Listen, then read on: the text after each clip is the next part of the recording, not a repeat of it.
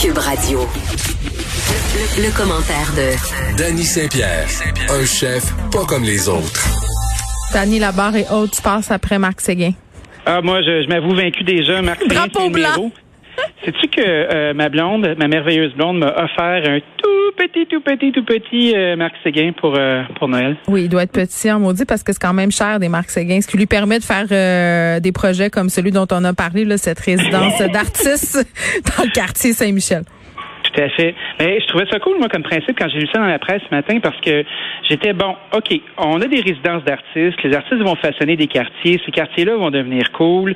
Après ça, après un certain moment donné, après 5 ans, après 10 ans, après 15 ans, les artistes sont plus capables d'habiter dans les quartiers. C'est vrai. Puis après ça, ça se gentrifie. Tu vois, moi, j'habite dans le Myland, là. Mm-hmm. Puis quand j'ai commencé à habiter dans le Myland, il y a peut-être, euh, je te dirais, un bon 22, 23 ans, Mm-hmm. ben, c'était un peu scrappy. Puis c'était toutes les bandes euh, du mouvement indépendant montréalais qui sortaient. Puis la vibe était formidable. Là, c'est encore chouette, mais tu sais, c'est bobo mal sale, là. La plupart des Mais le plateau, écoute, euh, le plateau est l'emblème euh, mythique de ce phénomène dont tu parles, là, le plateau qui a été popularisé euh, en fait dans les livres de Michel Tremblay euh, puis par Oui. bien d'autres artistes qui le racontaient dans leurs chansons, c'était pas cher habiter le plateau. Euh, là, c'est rendu euh, l'un des quartiers les plus chers de Montréal. Euh, Il y a plus grand monde qui ont les moyens d'acheter là. Puis c'est dommage parce que moi je tu sais tu sais, j'habite dans Rosemont près de la promenade Masson. Beaucoup Oui. de gens du plateau euh, qui se sont enfuis vers chez nous, qui ont migré vers l'est. OK? Donc on a de Oui. plus en plus de Français, on les accueille à bras ouverts.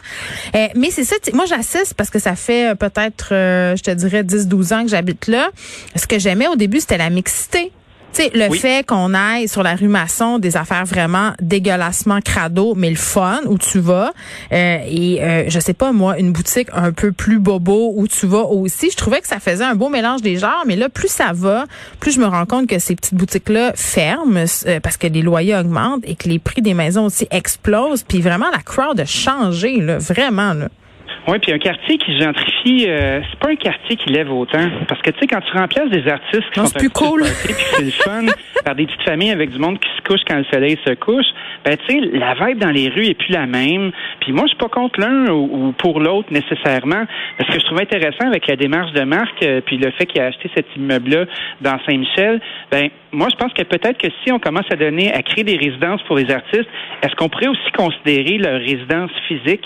Que si tu te qualifies pour arriver en résidence comme ça, euh, est-ce qu'on ne devrait pas essayer d'institutionnaliser le fait que les artistes qui se qualifient pour habiter là euh, puissent rester dans le quartier puis être en sécurité puis se dire, se dire qu'ils peuvent se faire un nid puis qu'on garde cette vibe-là? Et Parce puis il y a tellement, moi j'ai vu beaucoup de cas où, par exemple, les artistes habitaient dans ces lofts d'artistes-là un peu de façon illégale parce que ce sont Eh des oui. lofts commerciaux, mais pour vrai. Comme Ah tu as oui. vu ça souvent aussi, j'en suis absolument persuadée, euh, parce qu'ils n'avaient pas le moyen de se payer autre chose que cet atelier-là, que cet atelier-là était plus important pour eux, pour leur pratique, pour euh, pouvoir remettre du beurre sur la table. Donc Oui. habiter là, euh, pas assuré, pas rien, parce qu'évidemment clandestinement. Euh, Puis moi je trouve que ton idée est bonne, mais où est-ce qu'on les met ces gens-là? Parce qu'on le sait, on a un problème de logement euh, social à Montréal. Là. Ce serait des logements primodiques. C'est ça que tu me dis ou pas du tout? Ben, moi, j'aime bien le principe de coop aussi. Tu sais, tu vois, euh, il y a plusieurs endroits où... euh, ouais, des coops Là, d'artistes. là, les gens vont chialer, vont se déchirer la chemise. Et peut-être. Ah, ben, rendu là, un moment donné, on peut les pas tout faire à leur place, là. la clique du plateau va s'en délecter. Ah oui, tout à fait. Écoute, les gens vont se frotter les mains. Euh, tu sais, je pense que je pense qu'on peut essayer de, de leur donner la chance de se fédérer. Tu sais, on- est-ce que c'est une façon concrète de dire que pour nous, dans notre culture, l'art c'est important? Mhm. Est-ce qu'on est capable, nous, comme société, de mettre notre pied à terre puis de dire bon, ok, on l'assume. Ben, je pense, attends, là. Ah, J'ai eu, j'ai, j'ai eu cette discussion avec Marc tantôt, Marc Seguin, puis ce qu'il me disait, puis on, on se disait, tu sais, à un moment donné, l'art au Québec, la culture, c'est pas euh, c'est pas sur le même pied d'égalité que bien des affaires. là. Il y a bien des gens qui, qui ont une méfiance envers la chose intellectuelle. Puis je pense que c'est un peu comme euh, les quotas, tu sais la fameuse parité là. Ah faut oui. que le- faut que- non mais faut que le politique envoie un message clair. Les gens comme par magie se mettront pas à aimer l'art euh, puis à vouloir que l'art fasse partie prenante de la société. Euh, il va falloir l'imposer pour que les gens apprennent à l'apprivoiser, à l'aimer. Puis il va falloir rentrer dans la tête du monde parce que c'est vrai que notre identité artistique, elle est intimement intimement lié à notre identité nationale. Si on est, euh, en plus, on a un gouvernement nationaliste à la tête de la province, euh, je pense que ça devrait être au cœur de leurs investissements, de leurs préoccupations, parce que c'est ça qui fait qu'un peuple est ce qu'il est, sa pratique artistique et son identité. Fait qu'à un moment donné, il faudra, en tout cas, à mon sens, qu'il nous l'impose en quelque sorte, qui, qui, qui dit c'est ça qui est ça. On investit dans la chose artistique, puis prenez ça, mettez ça dans votre pipe. Oui, puis ça va être important aussi pour les artistes d'être capables d'aller vers les gens qui sont leurs détracteurs, parce que souvent c'est c'est pas une autoroute à deux voies cette affaire-là. Tu sais, quand on regarde le monde du théâtre, admettons, euh, des fois c'est hermétique, puis on, on, va se moquer du théâtre d'été, on va se moquer des gens euh, qui regardent, euh, qui vont voir des humoristes. C'est un peu élitiste. Tu sais, j'ai l'impression qu'il y a un pas aussi à faire à, à démocratiser l'art d'une certaine façon, puis de faire, de se rencontrer en plein milieu.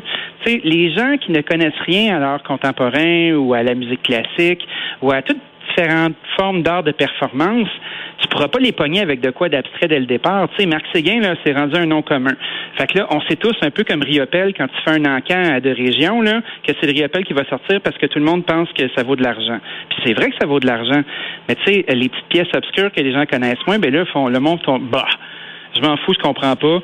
Tu sais, j'ai l'impression qu'il faudrait essayer de donner. Mais il faut de l'éducation, il faut que l'art euh, fasse partie de les. Tu sais, parce que moi, je pense que pour que les gens accrochent à l'art ou accrochent à n'importe quel médium artistique, il faut mettre.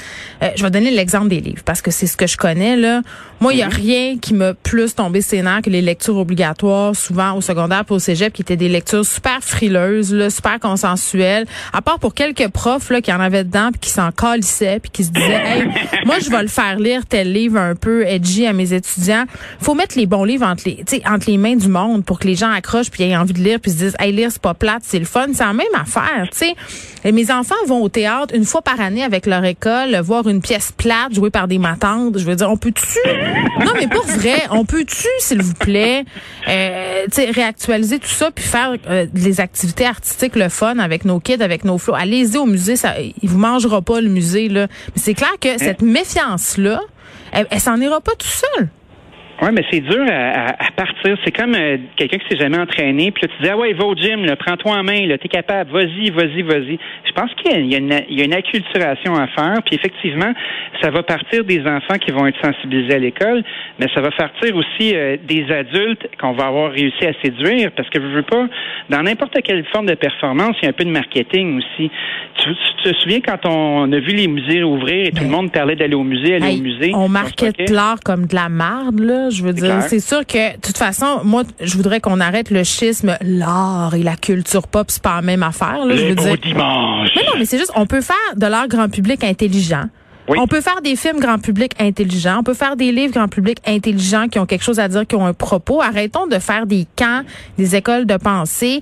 Euh, puis arrêtons aussi de juger euh, les, les, affaires un peu plus obscures, un, peu plus nichées, parce qu'elles ont le droit d'exister elles aussi. Ça prend de l'art comme ça. Euh, en tout cas, je, je sais pas comment, mais moi je te dis, ça va passer par l'imposition euh, gouvernementale. Il faudrait que le gouvernement mette son pied à terre et dise là, ça va faire. Voici ce qui se passe parce que on va arrêter de dire que l'art c'est important pour nous puis on va agir. Puis c'est pas juste en donnant des dollars, là, c'est en faisant euh, des initiatives euh, qui sont qui ont des répercussions concrètes sur la vie des artistes et des citoyens. Des fois, je pense que les communications sont la plus grande nuisance de toute forme de mouvement. C'est vrai. Quand t'es pas capable de mettre de l'avant euh, une idée, quand t'es pas capable de l'articuler ou donner envie aux gens de la faire, t'as beau avoir toutes les subventions du monde, mais si ton message se rend pas, ben t'es fourré ça fonctionne pas. Fait que je pense que l'idée d'apprivoiser les gens, tu sais, l'art public, je pense que c'est une façon euh, de l'aborder aussi. Puis il s'agit qu'on ait un leader d'opinion dans un groupe ou une famille qui soit accroché, puis qui puisse, qui puisse traduire cette affaire-là, ça va aller. Moi, si je me fie à la restauration, qui est la chose que je connais, dans les années 80, il y a personne qui allait dans de, de ma caste, admettons, l'ouvrière, qui allait dans des grands restaurants avec des nappes blanches où je pourrais travailler aujourd'hui. Non, mais on sentait, Dani, c'est tellement intéressant ce que tu dis. Pourquoi on y allait pas, donc? Parce qu'on se sentait intimidé. Parce qu'on se sentait pas inclus. Parce que c'est une affaire de snob et de stock-up. Fait que ça fait aussi partie de la responsabilité des artistes des gens du milieu culturel d'arrêter euh, d'avoir une attitude snob puis stock-up. Il faut qu'on soit inclusif pour tout le monde. Voilà. Il faut arrêter de se parler entre nous autres. Mon Dieu que j'aimais ça, ce segment-là. bye bye, Daniel. On s'est parlé entre nous autres, by the way. Avec les auditeurs. À demain.